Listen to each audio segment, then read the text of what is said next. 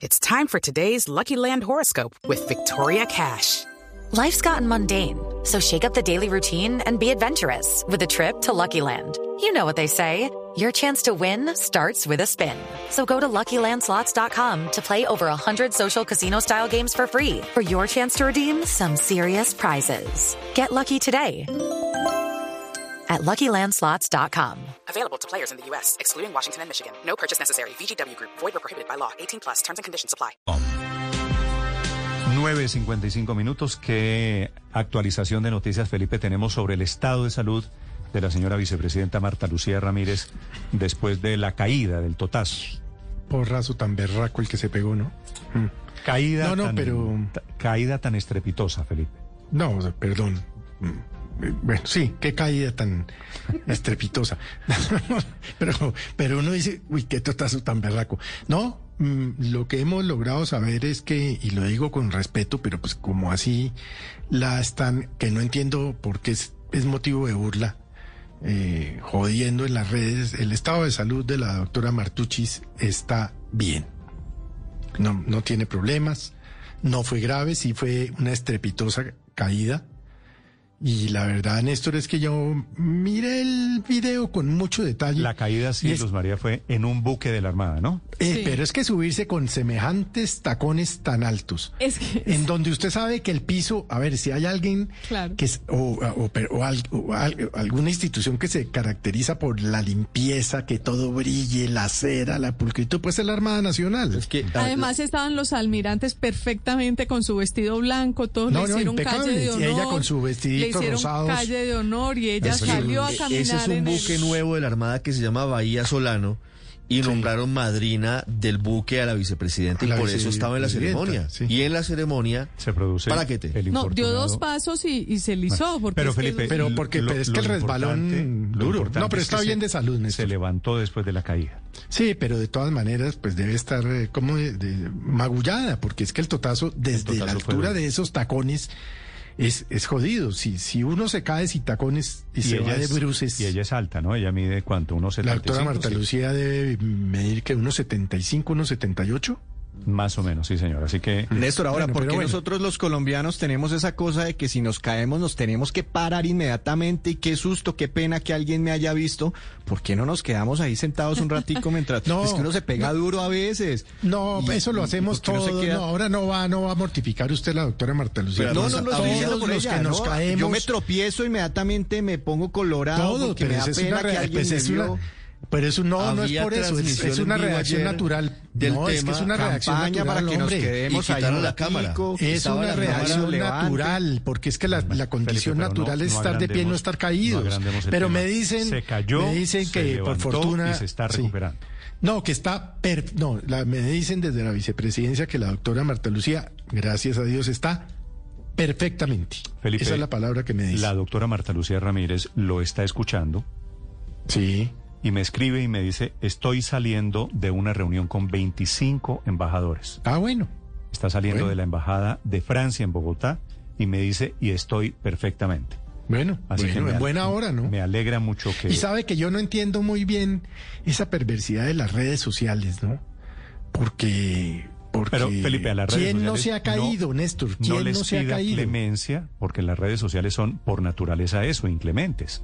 Sí, pero ¿quién no se ha caído? A ver, que alce la, a ver, en esta mesa hay alguno aquí en esta mesa de trabajo que alguna vez no se haya caído de bruces. ¿Usted ha oído el refrán que dice al caído caerle? sí, pero, pero Bueno, no, pues eso no me parece bueno. eso es lo que pasó. Pero bueno, Felipe, gracias quiero- a Dios no pasó a mayores. Sí, señor. Quiero presentarle a una mujer, un personaje maravilloso, la nueva directora de la Orquesta de Filadelfia, una de las orquestas más importantes de música clásica en el mundo. La nueva directora, para su sorpresa, Felipe, es una caleña. La maestra Lina nos González. todos los días. ¿no? Una historia, una historia maravillosa. Maestra Lina González, buenos días. Hola, ¿cómo estás, Néstor? Mucho gusto. Felicitaciones, qué alegría. ¿Cómo llega una caleña como usted a dirigir la famosa orquesta de Filadelfia? Pues te agradezco mucho. Yo llevo ya dos años eh, trabajando con, no, dos años, dos temporadas trabajando con Filadelfia. Entonces, eh, digamos que ha sido una relación que poco a poco se ha construido y, es una relación de amistad al fin y al cabo. Sí.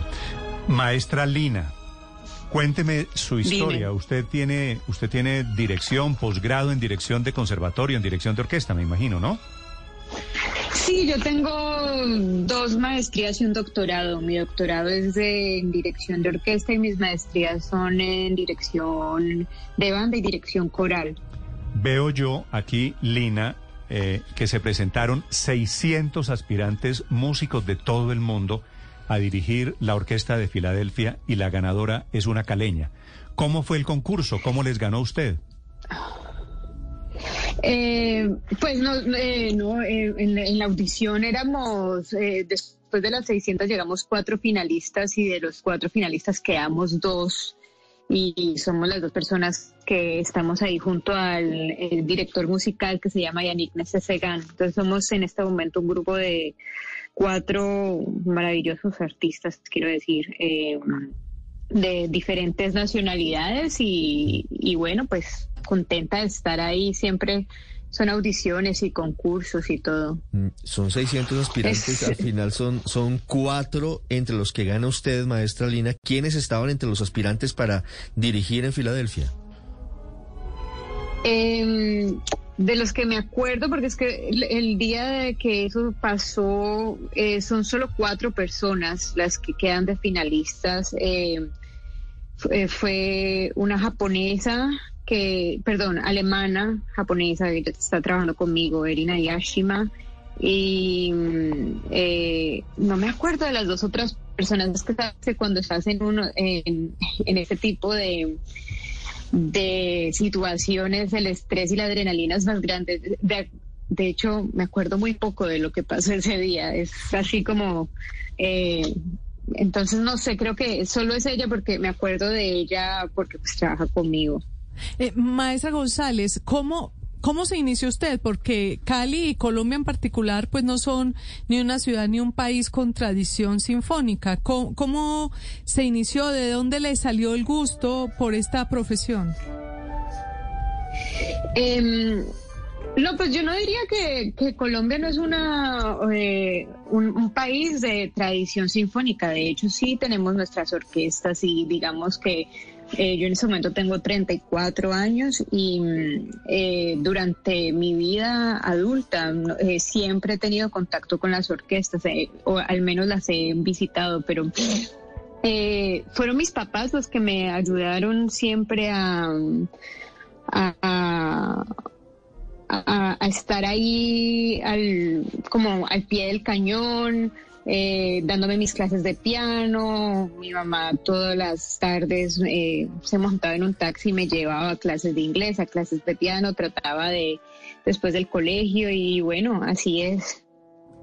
Sí, e- en Cali, eh, Luz María, hay una orquesta sinfónica infantil en el sector de Siloé, que es una zona popular. Allí muchos niños hacen buena música clásica. ¿Usted continúa en contacto con, con, la, con, con sus compañeros músicos caleños? Cuando usted estudió piano en la Universidad del Valle, ¿usted sigue apoyando la cultura caleña, Lina? Eh, sí, pues eh, lo más que puedo, ¿no? De, definitivamente hay mucha riqueza en, en Cali y todos están haciendo un trabajo impresionante desde sus trabajos. Entonces, eh, mantengo algunos contactos allá, inclusive en la Orquesta Filarmónica de Cali, que son grandes amigos míos. Lina, eh, usted también estuvo participando y lanzaron un álbum con un eh, ensamble que se llama y Unitas. Ese ensamble lanzó el álbum Estaciones. ¿Apoya usted también a los artistas latinos en estas composiciones? Sí, esa orquesta la fundé yo hace más de cinco años en Boston, donde s- actualmente vivo y se especializa, eh, se especializa en, en repertorio de músicos latinoamericanos y hacemos mucha labor con músicos colombianos eh, y bueno, ha sido un trabajo súper lindo.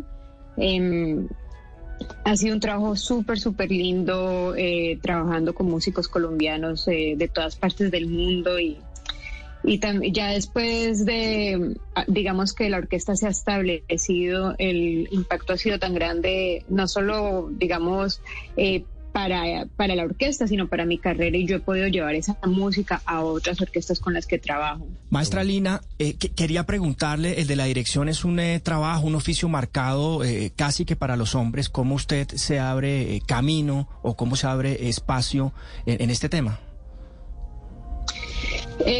¿Cómo me abro camino? Bueno, el ha sido un un proceso de muchos años de trabajo, pero yo eh, empecé a estudiar dirección en Colombia, en Colombia, en Bogotá, y allá, pues, o sea, digamos que cuando tú tienes una intención y una vocación más fuerte de que en realidad los espacios que están abiertos, pues tú sigues buscando, viajando y hasta donde te dé el impulso eh, para buscar donde estén las oportunidades. Y así fue que llegué yo a Boston.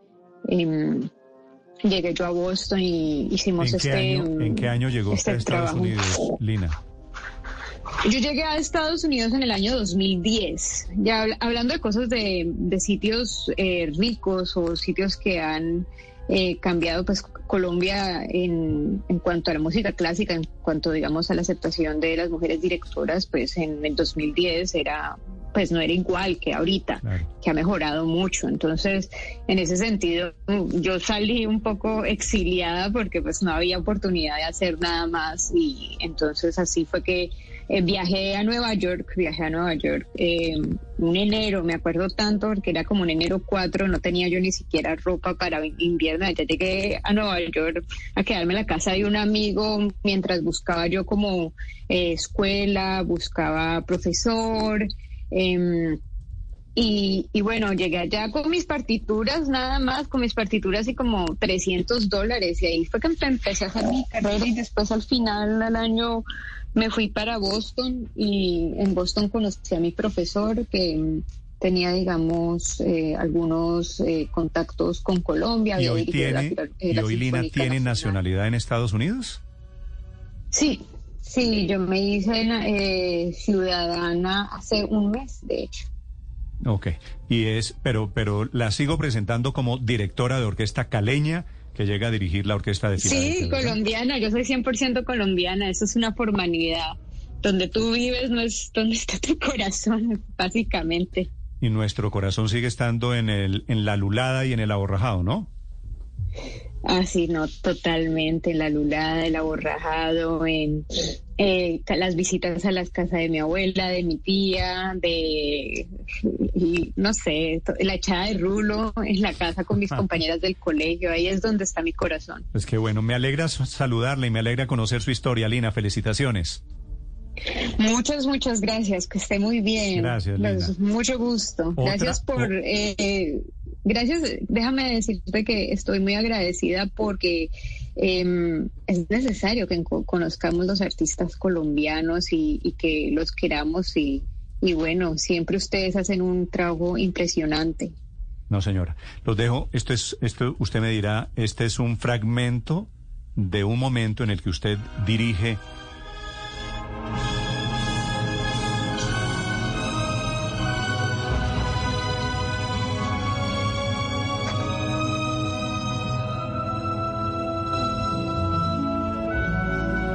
Aquí dirige usted qué orquesta, Lina.